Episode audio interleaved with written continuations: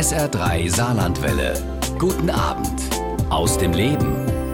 Zukunft Bildung heißt das Thema der diesjährigen ARD-Themenwoche. Und über die Zukunft unserer Bildung unterhalte ich mich heute bei SA3 aus dem Leben mit Andreas Schleicher.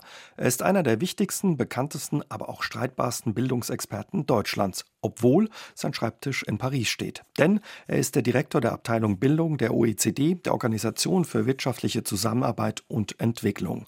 Und die Organisation sitzt in Paris und organisiert seit über 20 Jahren unter anderem die PISA-Tests. Wir erinnern uns, 2001 haben die ersten Ergebnisse des PISA-Tests die deutsche Bildungslandschaft ordentlich durchgerüttelt und geschüttelt. Es gab schlechte Noten für das deutsche Schulsystem, Besonders, dass Kinder aus ärmeren Familien benachteiligt werden, war eine Kritik damals. Die Folge ein regelrechter PISA-Schock. Ausgedacht hat sich die Tests damals Andreas Schleicher. Und wir wollen uns heute klar über den PISA-Schock und seine Folgen für die deutschen Schulen unterhalten, aber auch über den Tellerrand blicken und uns die Schulen auf der ganzen Welt anschauen, denn Andreas Schleicher ist viel in Sachen Schulen und Bildung in der ganzen Welt unterwegs. Auch zuletzt und deswegen haben wir unser Gespräch aus Termingründen aufgezeichnet. Schönen guten Abend, Herr Schleicher. Wo waren Sie zuletzt? Ich bin heute aus Indien wieder zurückgekommen.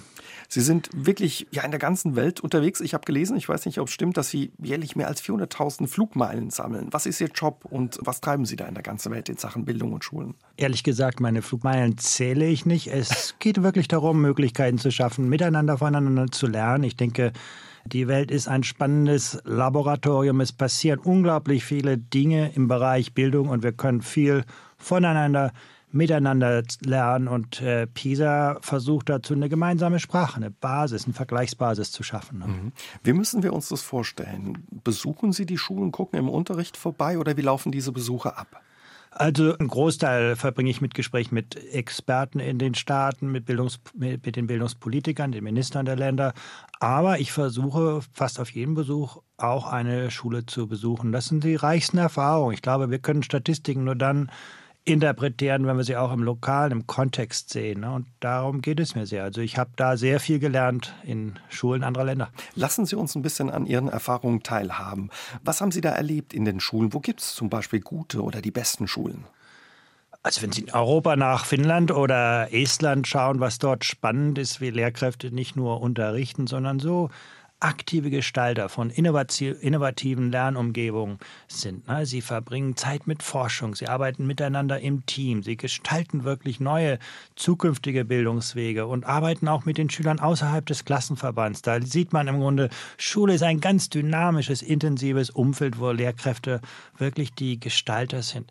Wenn Sie mal ins andere Ende der Welt fahren, in Shanghai, in, in, in China, was Sie dort erleben, wie das Bildungssystem die besten Köpfe für die schwierigsten Schulen gewinnt. Na, dort arbeiten die am besten vorbereitetsten Lehrer in den sozial schwierigen Brennpunktschulen, um wirklich dort den Schülern eine gute Bildungschance zu bieten. Also das, denke ich, kann man aus, aus, aus Shanghai mitnehmen. Wenn Sie nach Kanada gehen, wie dort Schüler mit Migrationshintergrund gefordert und gefördert werden. Ne? Also ich, ich denke, fast überall in der Welt können wir Dinge erleben, von denen wir lernen können. Auch in Deutschland, denke ich.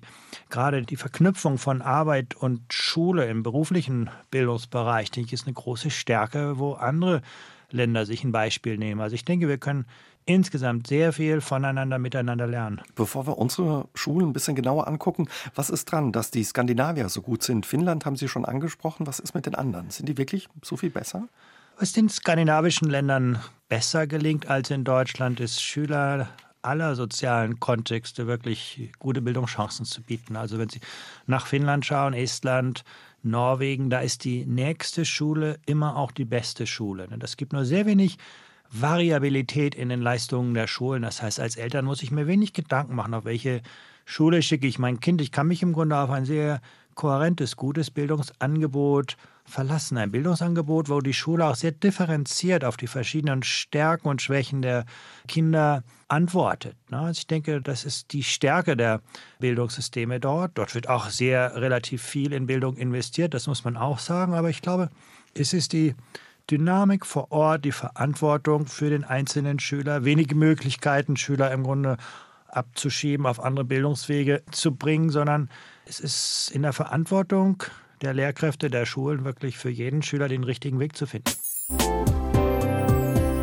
Dienstagabend, hier ist SA3 aus dem Leben. Heute mit dem Bildungsforscher und Direktor der Abteilung Bildung der OECD, Andreas Schleicher. Er geht mit der deutschen Bildungs- und Schullandschaft immer hart ins Gericht. Herr Schleicher, warum? Erklären Sie uns das. Was stört Sie an unseren Schulen am meisten?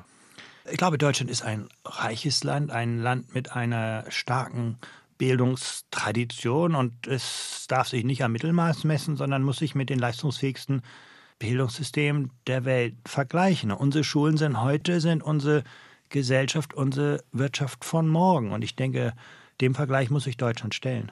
Was läuft schlecht in unseren Schulen? Schulen in Deutschland sind oft Mittelmaß. Die Variabilität in den Schulen ist sehr hoch. Der Erfolg hängt noch viel zu stark vom sozialen Kontext ab. Ich glaube, da kann man noch sehr viel tun. Vor allen Dingen aber sind deutsche Schüler besonders gut in der Reproduktion von Fachwissen, Fertigwissen. Ne? Und das verliert in der modernen Gesellschaft an Bedeutung. Ne? Die moderne Welt belohnt uns nicht mehr nur für das, was wir wissen. Ne? Google weiß alles, sondern für das, was wir mit dem, was wir wissen, tun können. Und das fällt vielen Schülern in Deutschland schwer. Also zu viel noch so dieser klassische Frontalunterricht, wie man ihn vielleicht aus der eigenen Schulzeit noch kennt, oder?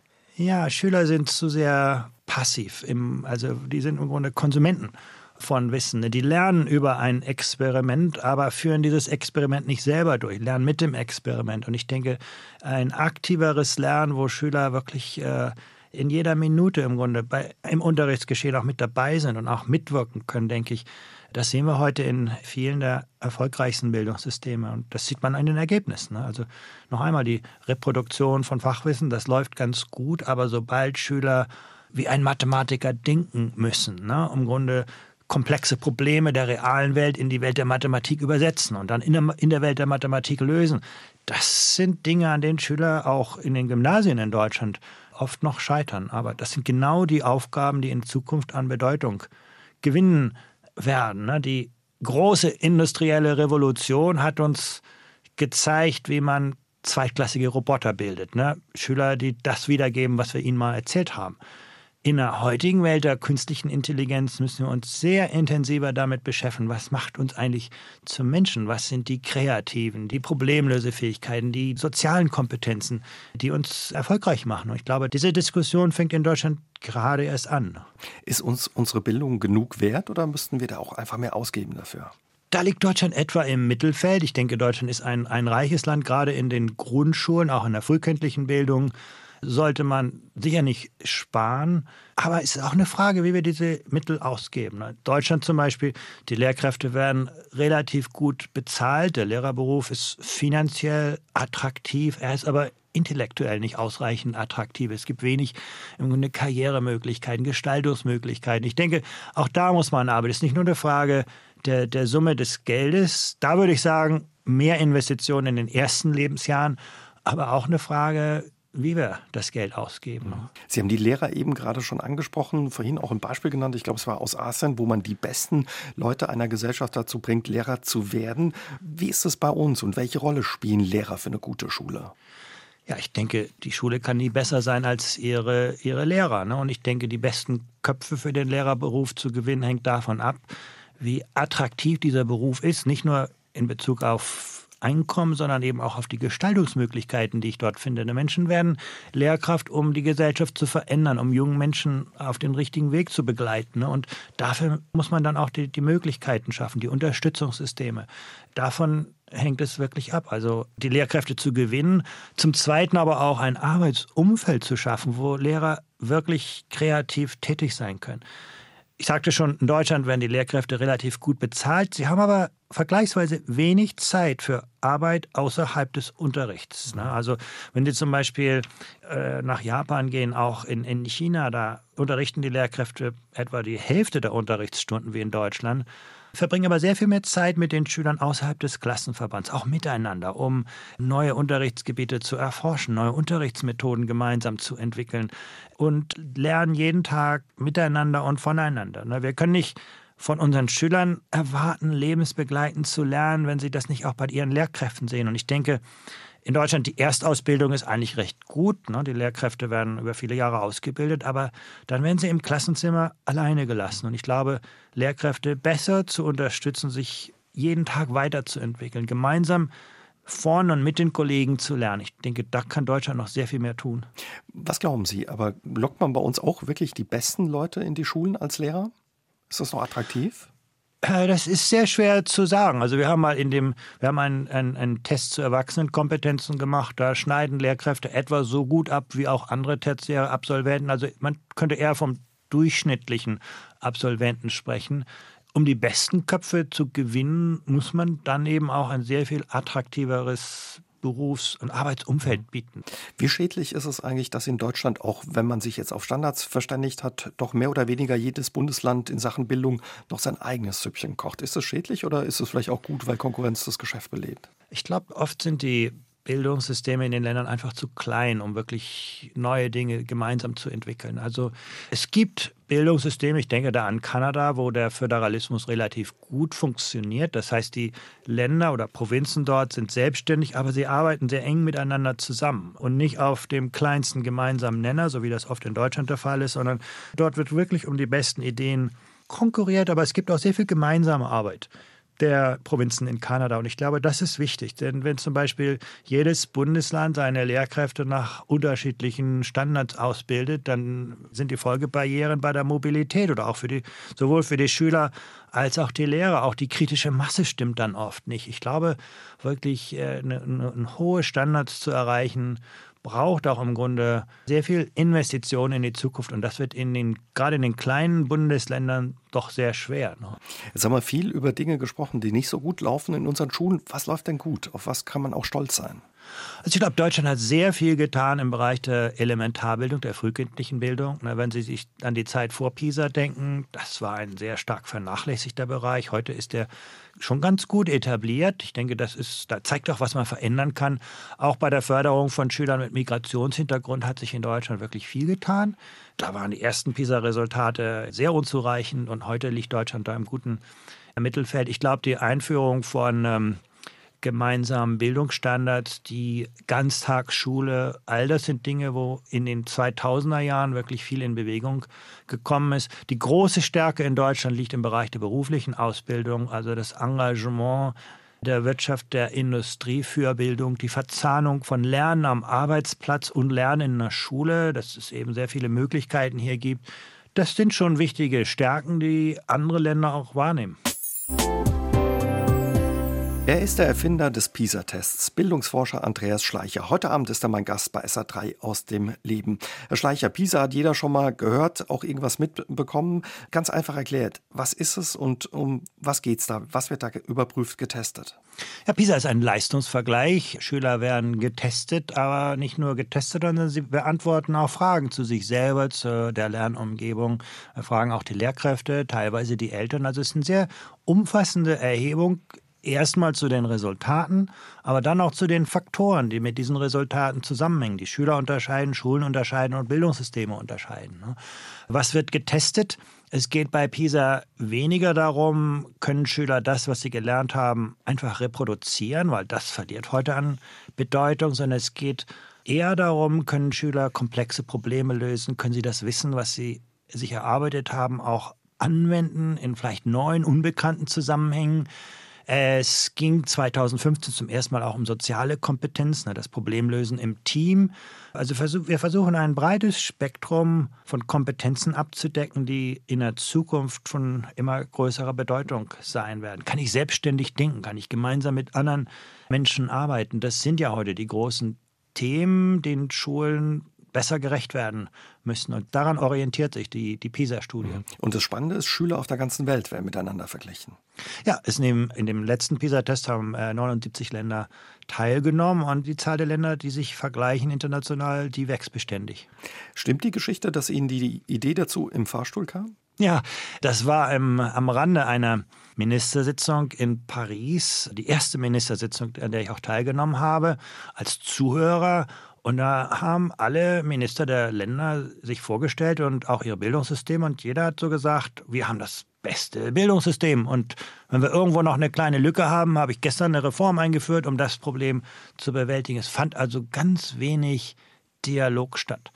Und ich bin dann in einer Pause im Fachstuhl mit unserem Direktor gefahren und der hat mich gefragt, wie können wir hier diese Diskussion produktiver, zukunftsorientierter durchführen. Ich sagte, da habe ich gesagt, ja, wir müssen im Grunde nicht so sehr auf das schauen, wie wir investieren, sondern wir müssen irgendwo ein Maß für die Ergebnisse, für den Erfolg finden, dass im Grunde die Länder, das ein Spiegel für die Länder erschafft, indem sie sich selber im, Leistungs-, im Lichte der Leistungsfähigkeit anderer Bildungssysteme beurteilen können. Und das war im Grunde die Idee der PISA-Studie, aus der sich diese Studie dann entwickelt hat. Sie haben sich da dran gemacht, haben ja diese Studie entwickelt. Da war viel Überzeugungsarbeit notwendig, auch bei den Bildungspolitikern. Irgendwo habe ich gelesen, damals sagte, glaube ich, ein Politiker aus Deutschland, ich weiß noch nicht mal, was die Kollegen in Niedersachsen machen. Was interessiert mich da, was ja die Bildungspolitiker in Korea machen? Selbst Ihren Vater, der Erziehungswissenschaftler ist, der hat es auch eine Weile gedauert, ihn zu überzeugen. Ist es mittlerweile gelungen oder?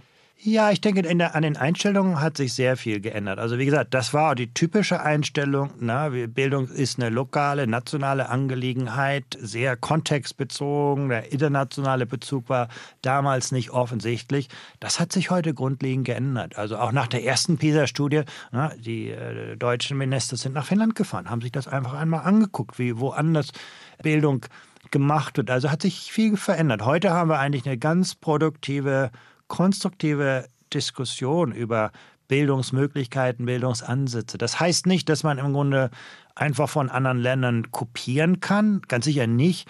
Aber ich glaube, heute fragen sich die meisten Länder, was macht denn bestimmte Länder so erfolgreich und was sind die Elemente, die wir davon in unserem Kontext einsetzen und anwenden können. Und ich glaube, das ist genau der Dialog, den wir brauchen. In anderen Bereichen der Gesellschaft ist das selbstverständlich. Ne? Wenn irgendwo in Japan eine neue Technik im Bereich der Medizin entwickelt wird, können Sie, und die erfolgreich ist, können Sie sicher sein, dass die überall in der Welt Anwendung finden hinguckt. wird. Ja, ja, während in, in Deutschland finden Sie viele Lehrer, die sich unermüdlich bemühen um äh, neue Konzepte, neue Ideen, aber das nimmt niemand anders wahr. Ne? Wir sind in Deutschland sehr gut darin, neue Ideen von oben in die Schulen reinzudrücken, aber wir sind nicht gut darin, die Ideen, die guten Ideen in den Schulen zu finden, zu fördern, zu weiterzuentwickeln, zu verbreiten, zu vernetzen.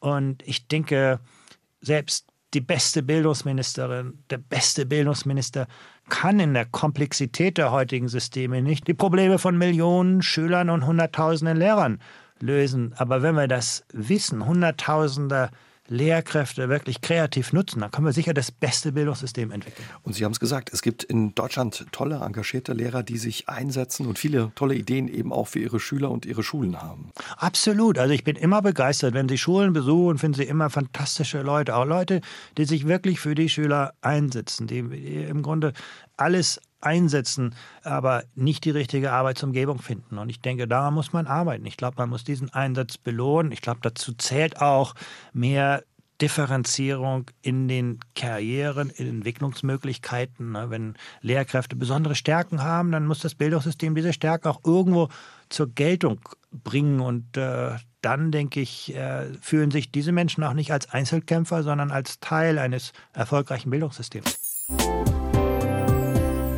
Herr Schleicher, waren Sie damals überrascht über ja, das Abschneiden Deutschlands bei der PISA-Studie? In gewisser Weise ja. Also die großen sozialen Disparitäten hätte ich so nicht eingeschätzt. Das mittelmäßige Abschneiden insgesamt war für mich eigentlich weniger der Überraschung. Also ich glaube, wer das Bildungssystem in Deutschland wirklich kennt und gerade im internationalen Vergleich auch betrachten kann, der hätte ähnliche Resultate auch wohl erwartet. Mhm. Hätten Sie erwartet, ja, dass das Ergebnis dann so hohe Wellen schlägt und ja für, für so Bewegung sorgt im Bildungssystem? Also das ist damals im Wesentlichen auch den Medien zu verdanken, muss ich ehrlich sagen. Also in der, in der Politik wurden die Ergebnisse zunächst einmal sehr vorsichtig aufgegriffen und es ist wirklich in Deutschland eine breite Diskussion zu Bildung damals entstanden. Und ich glaube, das ist auch einer der Schlüsse gewesen, warum sich dann in den folgenden Jahren wirklich etwas verändert hat.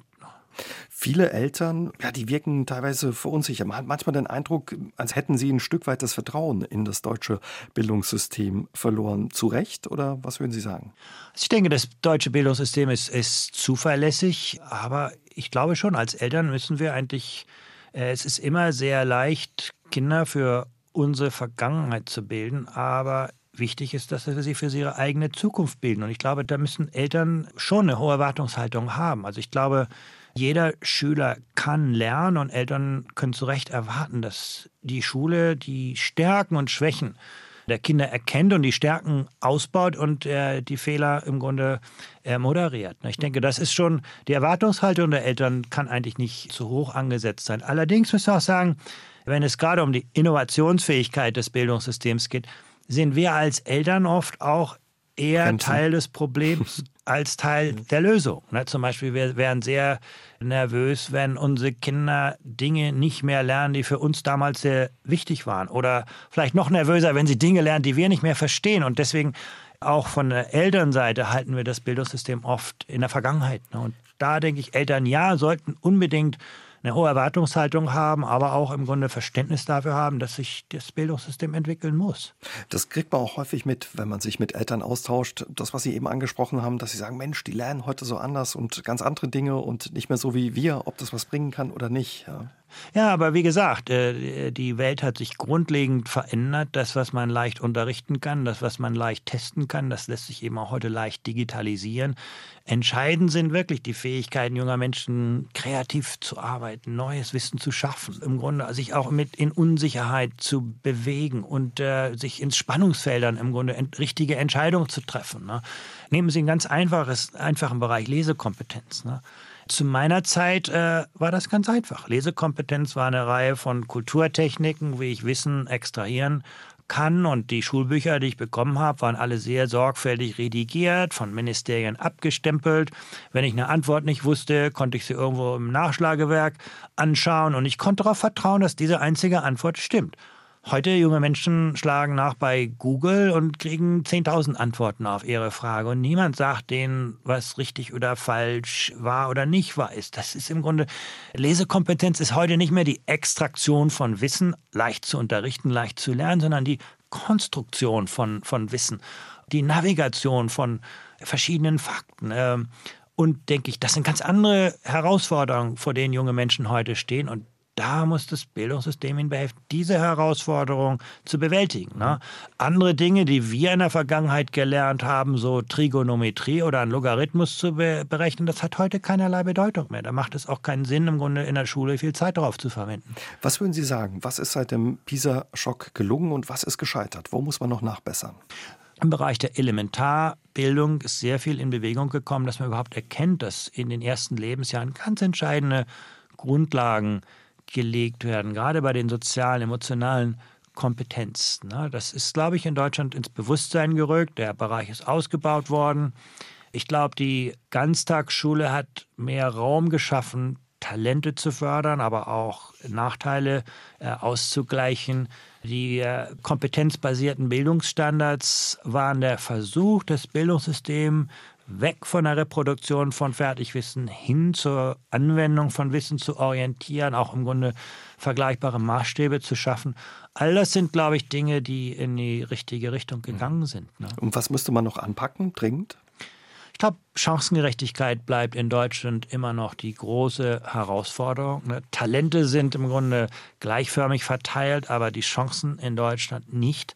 Der Erfolg in Bildung hängt immer noch zu viel zu stark ab vom sozialen Kontext.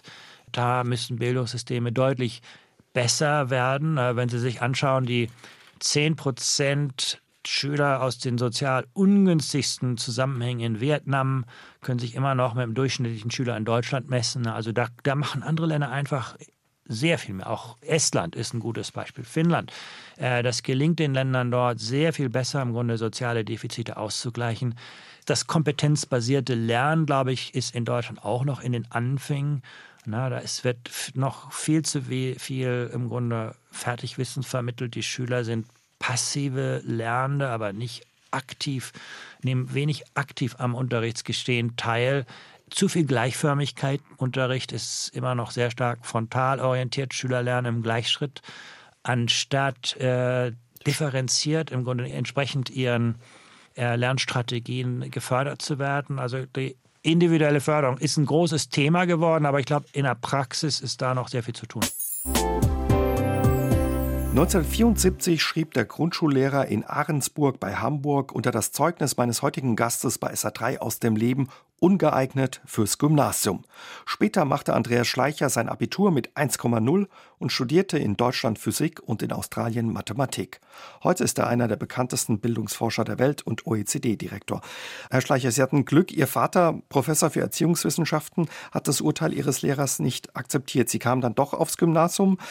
Hatten Sie mal gedacht, was aus Ihnen geworden wäre, wenn Ihr Vater da nicht so protestiert hätte?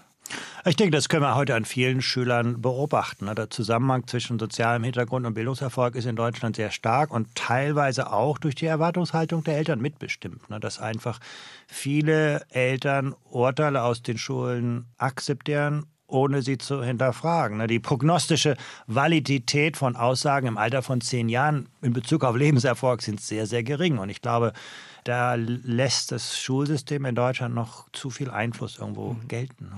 Sie waren Spätzünder, habe ich gelesen. Bei Ihnen hat es, glaube ich, bis zur neunten Klasse gedauert und auch mit der Musik. Die Musik hat da eine Rolle gespielt, dass Sie gesagt haben, hey, ich nehme mich da rein und da geht doch mehr. Was für Erinnerungen haben Sie an Ihre Schulzeit? Ja, ich glaube, mir ist das Lernen in der Schule, im Klassenverband zunächst einmal schwer gefallen. Und für mich kam das wirklich durch die Musik. Ich habe das Glück gehabt, im Jugendorchester einen fantastischen Pädagogen zu erleben, einen, einen Dirigenten dort, der sich wirklich im Grunde engagiert hat. Und zum ersten Mal habe ich mich angestrengt. Ne? Äh, ich habe einige Stunden zu Hause geübt, weil einfach mir das auch selber plötzlich wichtig war.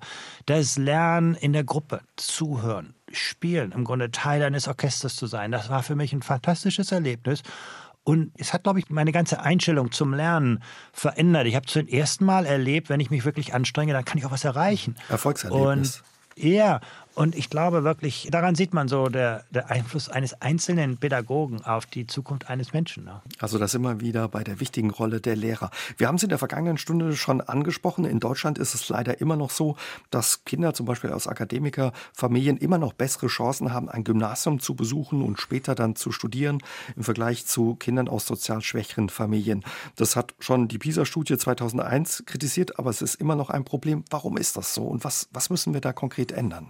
Glaube, das Bildungssystem in Deutschland gibt Lehrkräften, Schulen zu viele Möglichkeiten, Probleme abzuwälzen. Ne? Wenn ich als Gymnasiallehrer sage, gut, ich mache hier den richtigen Unterricht, aber die Schüler kommen nicht so richtig mit, dann ist es einfach zu leicht zu sagen, okay, versuch das mal in der Realschule oder in der Hauptschule. Ne? Ich glaube, es bestehen zu wenig Anreize als Lehrkraft hier zu sehen, wie verschiedene Schüler unterschiedlich lernen und wie ich auf diese Vielfalt differenzierter eingehen kann und einfach im Grunde auch daran zu glauben, dass alle Schüler gute Leistungen erzielen können. Und das zeigt uns gerade der internationale Vergleich. Also ich glaube, das ist ein Punkt, dass einfach das Bildungssystem zu viele Möglichkeiten gibt, im Grunde Probleme im Grunde zu verschieben, aber nicht zu lösen. Das, der zweite Punkt ist, dass das Schulsystem es auch im Grunde den Eltern nehmen Sie Eltern aus vielleicht sozial schwächeren Zusammenhängen, die dann vielleicht auch sagen, okay, akademische Ausbildung, das ist nichts für mein Kind. Mein Kind macht lieber eine praktische Ausbildung. Habe ich selber mit davon, ja. Ja, ja, genau, habe ich selber gute Erfahrungen mitgebracht. Also ich glaube, da spiegelt sich dann auch die Reproduktion über die Generationen oft wieder.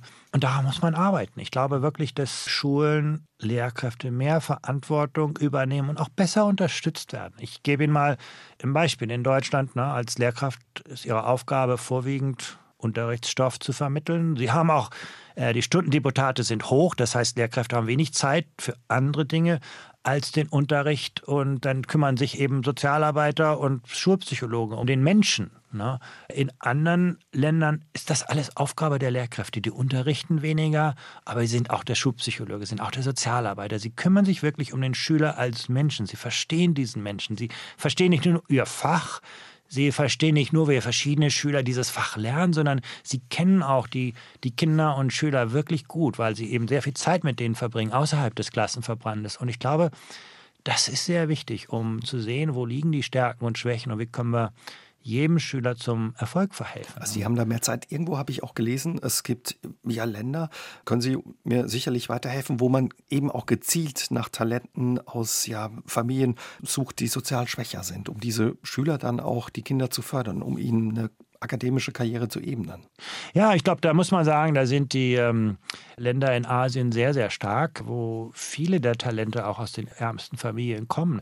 Wenn sie in, in China irgendwo auf dem Lande, in einer entfernten Region aufwachsen und dort wirklich gut sind in einer Schule, dann werden die Lehrkräfte alles tun, dass sie ihre Mittelschule oder weiterführende Schule in der nächstgrößeren Stadt machen können. Da geht alles im Grunde aufwärts. Mobilität. Als Lehrer sind sie stolz darauf, wenn ihre Schüler im Grunde weiterkommen. In Deutschland, wenn sie jetzt starke Schüler in der Hauptschule haben, ne, dann äh, werden sie alles tun, dass sie die behalten, dass sie ihre Zugkräfte nicht im Grunde, die Zugpferde nicht verlieren an das Gymnasium. Und ich glaube, davon kann man lernen. Ne? Wie können wir im Grunde wirklich Talente finden, fördern, fördern, entwickeln. Das ist wichtig. Was halten Sie eigentlich ja von einer Schule für alle Schüler? Dass die Schüler nicht so aufgetrennt werden auf unterschiedliche Schulformen, wie das in Deutschland der Fall ist? Ja, ich denke, Schüler lernen unterschiedlich und äh, die Antwort darauf sollte wirklich sein, dass wir Schüler entsprechend ihrer Fähigkeiten individuell fördern, aber niemals, indem wir sie im Grunde auf Bildungswege verschieben, von denen sie nicht wieder wegkommen. Ne, ich denke, wenn es Differenzierung gibt, ist Binnendifferenzierung, also innerhalb der Schule, sicherlich besser als Differenzierung zwischen verschiedenen Schulformen. Zumindest sieht man das so in den leistungsstärksten Ländern. Da wird sehr viel differenziert, aber immer in dem Sinne, hier ist ein Schüler, der ist besonders stark in den mathematischen Fächern, da wird er eben auf einer Leistungsgruppe sein. In anderen Fächern muss er noch an sich arbeiten, da ist er vielleicht in einer leistungsschwächeren Gruppe, dass das aber, dass die Karten jeden Tag wieder neu gemischt werden und die Schüler jeden Tag auch gute Schüler neben sich sehen. Das ist auch sehr, sehr wichtig, ne, dass Schüler sich bewusst sind, was sind wirklich gute Schulleistungen. Ne? Also das sitzt man eben länger zusammen in der Schule oder sogar vielleicht bis zum Abitur oder zum Schulabschluss. Haben Sie da ja, ein konkretes, zum Abitur. Ja, ne? konkretes ja. Beispiel für ein Land? Oder? Man kann das für die nordischen Staaten Europa sagen, für die asiatischen Staaten, auch Kanada. Äh, ne? also ich denke, in den meisten Staaten gibt es Differenzierung, aber selten in Form von Schulform. Ein großes Thema in den Schulen oder in Deutschland auch kräftig wird diskutiert, ist die Digitalisierung. Sie sagen, die könnte zum Beispiel auch helfen, die Schulen gerechter zu machen. Wie? Ich glaube, die Digitalisierung schafft uns sehr viele Möglichkeiten. Zunächst einmal äh, habe ich als Schüler wirklich Zugriff auf das Wissen der Welt, anstatt nur jetzt mit einem veralteten Schulbuch zu arbeiten. Es schafft auch neue Unterrichts- und Lernformen. Ne? Das Lernen in einem virtuellen Laboratorium ist sicherlich spannender, als über ein Experiment zu hören. Ich kann dort wirklich mehr gestalten. Auch soziales Lernen kann man damit fördern.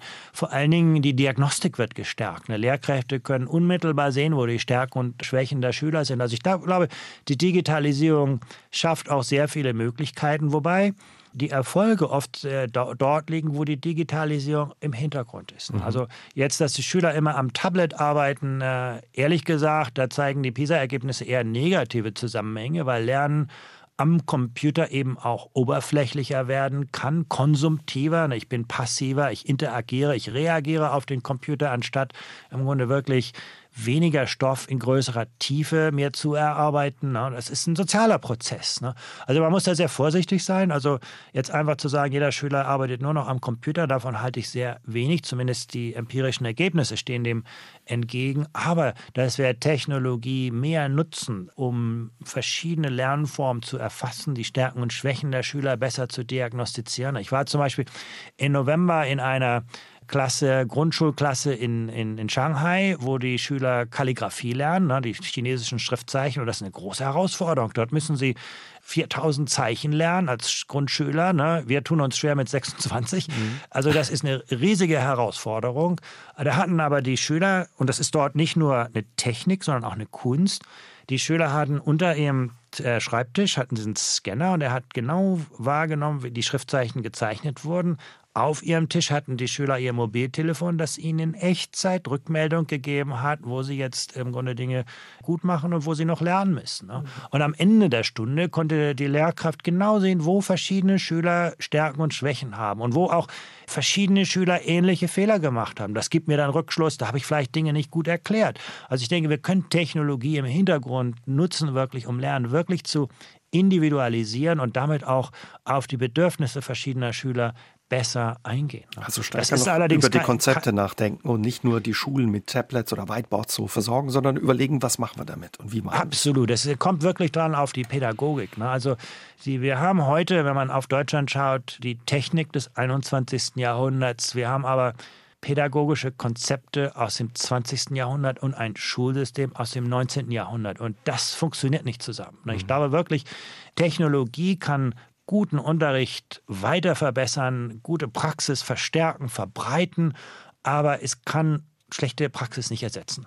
Viele Lehrer empfinden jetzt gerade auch die Digitalisierung und all diese neuen Dinge, die in die Schulen kommen, als weitere Zumutung. Viele waren schon überfordert oder klagten über die Inklusion, auch die Integration von Flüchtlingskindern. Wie kann die Digitalisierung jetzt gelingen, beziehungsweise wie kann man die Lehrer da mitnehmen und motivieren, sie A umzusetzen, aber auch richtig einzusetzen? Also die internationalen Erfahrungen zeigen eigentlich, wo Lehrkräfte selber im Grunde die Digitalisierung in die Schulen einbringen, an äh, der Gestaltung der Digitalisierung mitwirken. Da können wir uns auch auf sie verlassen, das später gut umzusetzen. Wo das von oben und von außen kommt, führt das sehr schnell zur Überforderung. Also ich glaube, es ist ganz wichtig, Lehrkräfte einzubinden in die Konzeption, ja, also das Projekt, was ich gerade angesprochen habe in Shanghai, das ist dort von Lehrkräften und von äh, sechs Schulen gemeinsam entwickelt worden. Das kam nicht irgendwie von außen.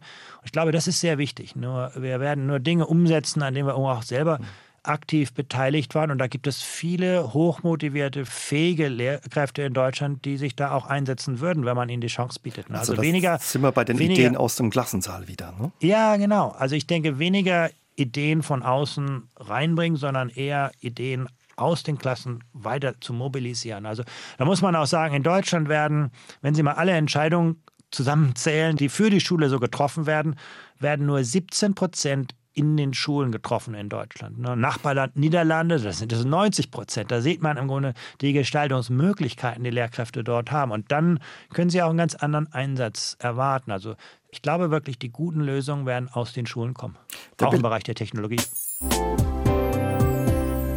Wenn wir mal gucken, die Zahl der Abiturienten oder der Kinder, die das Gymnasium besuchen, steigt stetig weiter. Auch die Zahl der Schüler, die eine Eins vor dem Komma auf ihrem Abi-Zeugnis haben. Wie ist das möglich? Sind die Kinder heute schlauer, intelligenter geworden? Also da habe ich ein großes Fragezeichen. Ich glaube, wir müssen uns Sorge machen, dass es ja auch zu einer Inflation von Bildung kommt. wir sehen zum Beispiel, dass sich die PISA-Ergebnisse in den letzten Jahren praktisch nicht verändert haben.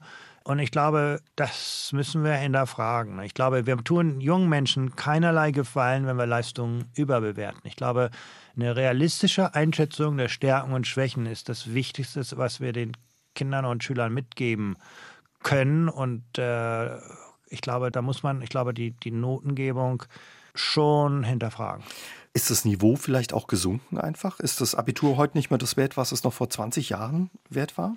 Ja, ich glaube, diese Frage muss man stellen. Das meine ich genau mit einer Inflation von, äh, von, von Schulnoten. Ich glaube, wir sehen auf der einen Seite, ne, der, der, im PISA-Vergleich sind die Leistungen praktisch konstant geblieben, die Noten sind besser geworden. Irgendwo diese Diskrepanz muss man auflösen und man tut jungen Menschen keinen Gefallen, wenn man mittelmäßige Leistung mit guten Noten bewertet. Später im Leben äh, sehen sie sehr, sehr schnell, was sie wirklich können und was sie nicht können und wo sie weiterarbeiten müssen. Und ich glaube, je früher wir jungen Menschen dazu eine realistische Einschätzung geben, umso besser für sie, ne, an ihren eigenen Schwächen weiter zu arbeiten. Man hört ja auch von Lehrern regelmäßig, dass sie sagen, Schüler könnten heute das Abitur von vor 20 Jahren nicht mehr bestehen oder Universitäten klagen, dass die Erstsemester nicht hochschulreif sind. Es gibt Einführungskurse vor allen Dingen in den Naturwissenschaften oder Mathematik und Physik. Wie erleben Sie das oder wie beurteilen Sie das? Machen da andere Länder uns, ja, könnten wir da uns ein Beispiel nehmen, dass sie das besser machen? Allerdings auf der anderen Seite muss man auch vorsichtig sein. Ne? Wir können nicht äh, junge Menschen heute an äh, Schulleistungen der Vergangenheit bewerten. Na? Wenn Sie mich fragen, kann ich einen Logarithmus berechnen? Oder wenn Sie Schüler der, der nächsten Generation fragen, Logarithmus zu berechnen, können die das vielleicht nicht mehr. Die haben aber, verstehen allerdings vielleicht heute, äh, was ein Algorithmus ist. Ne? Und insofern denke ich, wir müssen Schüler schon an dem messen, was heute wichtig ist für sie. Aber auch selbst der Maßstab, glaube ich, führt zu, bei mir zu der Einschätzung, dass, glaube ich, die Maßstäbe im Grunde heute nicht ausreichend hoch angesetzt mhm. werden. Ne? Dass es zu leicht Im, ist. Ja, ich denke, im Leben später, wenn Sie eine gute Note haben, aber wirklich nicht besonders gut sind in einem Bereich, die Wahrheit kommt früher oder später. Ne? Was würden Sie ja, wenn jetzt die Universitäten in Deutschland klagen, dass die Schüler nicht hochschulreif sind, man diese Einführungskurse braucht, was würden Sie empfehlen, auch mit Ihren Erfahrungen aus anderen Ländern? Ja, ich glaube, die Verzahnung von äh, Schule und Universität kann deutlich besser werden. Ich denke, man kann junge Menschen vor allen Dingen besser vorbereiten, selbstständig zu arbeiten und zu lernen. Das ist es, was sie in der Universität äh, später brauchen. Also die Vermittlung von bestimmten Wissensinhalten, ne, die verändern sich schnell. Aber ich glaube wirklich, äh, wenn ich in der Schule gelernt habe, wie ein Naturwissenschaftler zu denken, dann werde ich später auch in den Naturwissenschaften erfolgreich sein. Selbst wenn ich bestimmte Lücken im, im Fachwissen habe. Ne, die kann ich mir später alle wieder erarbeiten. Und ich glaube, in Deutschland weniger Stoff in größerer Tiefe zu vermitteln. Ich glaube, das wird den Menschen später, wenn sie in die Universität kommen, am meisten helfen. Das Bildungssystem in Deutschland ist so ein bisschen so Kilometer breit und Zentimeter dünn geworden. Jeden Tag haben wir irgendwie was Neues draufgepackt und oft wird das auch missverstanden, wenn die Universitäten neue Anforderungen haben.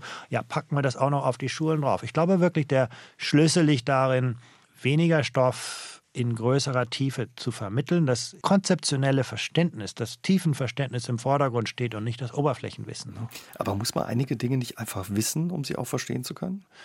Ja, sicher. Aber ich denke, das Entscheidende ist, kann ich im Grunde die Natur einer Disziplin verstehen. Ne? Wie ein Mathematiker denken, wie ein äh, Historiker denken, wie ein Philosoph denken. Ne? Wenn ich das kann, wenn ich die Sichtweise einer Disziplin verinnerlichen kann, dann kann ich mir auch den Stoff erarbeiten, selbst wenn mir der Stoff irgendwo fehlt. Der Stoff wird sich relativ schnell verändern. Wenn ich aber nur an diesem Oberflächenstoff arbeite und dieses tiefen Verständnis nicht habe, dann wird mein Wissen sehr schnell veralten und ich werde auch dann die Übergänge später im Leben nicht ausreichend bewältigen. Ein großer Streitpunkt in den vergangenen Jahren in Deutschland, auch bei uns hier im Saarland, war der Streit um das achtjährige Gymnasium G8. Wie sehen Sie den Streit darum? Also wissen ich denke, wir müssen heute Lernen als lebensbegleitenden Prozess erfassen. Ne? In Deutschland gibt es zu viele, sage ich mal, künstliche Strukturbrüche. Ne? Im Alter von sechs Jahren plötzlich werden Kinder schulreif. Ne? Plötzlich packen wir sie dann in die Schule als Schulform. Aber Kinder lernen kontinuierlich. Wir müssen uns fragen, im Grunde, wie können wir sie in verschiedenen Altersstufen am besten unterstützen? Ob das Gymnasium jetzt acht Jahre oder neun Jahre dauert und ob der, Berufsausbildung ein Jahr früher oder die Universitätsbildung ein Jahr später anfängt, das ist in meinen Augen absolut irrelevant. Ne? Ich denke wirklich, lebensbegleitendes Lernen kontinuierlich zu fördern, die Übergänge äh, zu erleichtern, anstatt zu erschweren. Da liegt im Grunde die Zukunft noch. Mhm. Ein anderes Thema, was auch heftig äh, diskutiert wurde und für viel Frust bei Lehrern, Schulen, aber auch bei Eltern gesorgt hat, ist das Thema Inklusion, dass Kinder mit und ohne Behinderung gemeinsam lernen. Ihre Erfahrungen aus anderen Ländern oder den Blick über den Tellerrand, wie funktioniert Inklusion da oder wie kann sie auch bei uns funktionieren? Also es gibt sehr viele wirklich gute Beispiele für Inklusion, wo also differenziertes Lernen, differenzierte Lernumgebung, auch die individuelle Unterstützung, wo alle Schüler profitieren. Ne? Ähm, wo die stärkeren Schüler von den schwächeren Schülern lernen, auch dieses soziale Miteinander wirklich neue Perspektiven schafft. Aber erstens ist es etwas, das sehr viel Einsatzbereitschaft erfordert, das sehr gute Unterstützungssysteme auch erfordert und einfach alle Schüler zusammenzupacken, äh, das schafft unlösbare Herausforderungen für Lehrkräfte, die oft auch nicht ausreichend vorbereitet werden. Also ich glaube, der Ansatz Inklusion ist richtig. Es gibt gute Beispiele. Unsere nordischen Nachbarn machen das ganz hervorragend. Auch, äh, ich denke mal, Kanada, selbst einige südamerikanische Staaten sind daran sehr, sehr gut. Aber das erfordert wirklich äh, gute Strategien, sehr gute Unterstützungssysteme, sehr gute Vorbereitung. Als Lehrkraft äh, muss ich mir da sehr viel mehr Gedanken machen, wie lernen verschiedene Schüler unterschiedlich. Ne? Wie kann ich meine Pädagogik differenzieren? Wie kann ich mich auf andere Experten stützen, die diese Schüler dann eben auch begleiten. Also, also ich glaube, wenn ich Sie richtig verstehe, ähm, sind die einfach besser ausgestattet oder man gibt den Lehrern mehr Zeit, sich auf die Inklusion einzulassen. Ja, also ich glaube, Inklusion ist ein Prozess, der sehr viel Zeit, sehr viel Geduld, sehr viel Expertise erfordert und äh, vor allen Dingen auch dort wieder aus den Schulen selber kommen muss. Wenn wir im Grunde Schulen immer vor, von außen heraus vor neue Herausforderungen stellen, äh, wenn wir Lehrer nicht einbeziehen in die Entwicklung von Lösungen, dann werden die Lehrerkräfte uns auch nicht helfen, diese Lösung umzusetzen. Also ich glaube, das ist wichtig. Inklusion ist ein Prozess, wo man die Schulen wirklich mitnehmen muss. Nach all den Jahren, was macht die Arbeit mit der Bildung oder für die Bildung für Sie noch so spannend? Sie kommen ja aus einem ganz anderen Bereich, Mathematik und Physik. Ich glaube, Bildung ist der spannendste Bereich. Ne? Was unsere Kinder heute lernen, ist die Zukunft, die wir morgen alle erleben. Ne? Ich glaube, Bildung ist wirklich das Instrument, um, um die Zukunft zu schaffen, die wir uns wünschen. Und äh, wo wir auch im Grunde im Vorfeld die Kompetenz, die Grundlage schaffen können für Menschen, morgen die Welt zu gestalten. Ne? Es gibt immer einen Wettlauf zwischen Technologie und menschlichen Fähigkeiten. Hat es immer gegeben. Denken Sie, eine große industrielle Revolution. Plötzlich waren die Maschinen besser als die Menschen. Und viele Menschen sind damals, schon damals vor enormen Herausforderungen. Heute schafft die Digitalisierung im Grunde die gleichen Herausforderungen. Ne? Das, was man leicht unterrichten kann, das, was man leicht testen kann. Das lässt sich auch leicht digitalisieren. Ne? Bestimmte Aufgabenfelder fallen weg in der digitalen Gesellschaft. Aber Bildung ist der Schlüssel, um Menschen auf diese Welt vorzubereiten. Ne? Dass Menschen im Grunde vor der Technik stehen. Ne? In der Vergangenheit haben wir gelernt, wie wir zweitklassige Roboter entwickeln. Ne? Menschen, die gut sind, das wiederzugeben, was wir ihnen erzählen. Heute müssen wir uns Gedanken darüber machen, was macht uns zu Menschen? Was sind die kognitiven, sozialen, emotionalen Fähigkeiten, die uns in der Zukunft erfolgreich machen? Und äh, wie können wir Lernumgebungen schaffen, die diese Fähigkeiten fördern? Ne? Wenn wir über soziale Kompetenz reden, ne? Schüler lernen das nicht, wenn sie als Einzelmenschen hinter im Tisch sitzen und am Ende des Jahres fragen wir, wer ist besser als der Nachbar, ne? sondern da müssen wir andere Lernumgebungen schaffen. Wie können Lehrkräfte diese Lernumgebung unterstützen? Ich glaube, das macht Bildung so spannend. Jetzt haben Sie schon vieles gesagt, wie ja eine Schule erfolgreich sein kann, Bildung erfolgreich sein kann, wie ein Bildungssystem Weltklasse wird, haben Sie in Ihrem gleichnamigen Buch analysiert. Was würden Sie sagen, wie muss sich die Schule in Zukunft verändern, ja, dass sie auch in Deutschland Weltklasse sein kann? Es geht wirklich um die Gestaltung innovativer Lernumgebung, wo das Lernen aktiv sind, wo die Schüler wirklich jeden Tag lernen zu lernen, anstatt Konsumenten, passive Konsumenten von vorgefertigtem Wissen zu sein. Ne? Das erfordert auch, dass äh, Lehrer und Schüler gemeinsam im Grunde an der Entwicklung neuer Unterrichtsstrategien arbeiten, dass Lehrkräfte ein spannendes Arbeitsumfeld finden, in dem sie wirklich jeden Tag neue Lernstrategien, Lernumgebung gemeinsam mit ihren Kollegen entwickeln, wo Lehrkräfte mehr Zeit haben für die Arbeit außerhalb des Klassenverbands, wo es vielleicht auch sehr viel, viel vielfältigere Karriere Pfade gibt. Ne? Lernen ist eine Aktivität, kein Ort. Wir verbinden Schule immer noch sehr mit einem Platz, wo Schüler hingehen und Wissen mitnehmen. Aber Lernen ist Aktivität. Ich glaube auch die Digitalisierung, die wird im Grunde die Grenzen zwischen Schule und Lernen außerhalb der Schule zunehmend verwischen. Und ich denke, entscheidend ist für junge Menschen äh, gar nicht im Grunde, welches Wissen sie akkumulieren in der Schule, sondern sind sie in der Lage, sind sie willens, sind sie interessiert, jeden Tag nach der Schule weiterzulernen. Ne? In der Vergangenheit haben wir für die Arbeit gelernt. Heute ist das Lernen die Arbeit. Wäre das auch so mit die wichtigste Botschaft, die Sie haben? Oder was wäre Ihre wichtigste Botschaft für unsere Schulen und unser Bildungssystem, Herr Schleicher? Ich glaube, dies, dies, diese, dieser Ansatz des lebensbegleitenden Lernens ist heute ganz entscheidend. Wir haben in Deutschland sehr viel Angst vor der Zukunft, weil wir uns nicht im Grunde vorbereitet führen. Und ich glaube, man kann von niemandem erwarten, zu akzeptieren, ich verliere meinen Job an einen Reporter, wenn ich mich nicht im Grunde gut positioniert für, für er fühle, im Grunde für den nächsten Job zu lernen, auch den nächsten Job zu schaffen. Und äh, ich denke, Zukunftsangst können wir Menschen nur nehmen, wenn wir ihnen wirklich die Perspektiven schaffen. Auch im Grunde die, äh, im englischen Sprachgebrauch sagt man Agency, die, die Selbstwirksamkeit mit auf den Weg geben. Ich kann diese Welt gestalten. Ne? Ich bin kein Konsument, sondern ich bin wirklich, habe die Fähigkeit, die Motivation, meinen Lebensweg selber zu bestimmen. Vielen Dank für das Gespräch, Herr Schleicher. Bitte sehr. SR3 aus dem Leben. Immer dienstags im Radio, danach als Podcast auf sr3.de.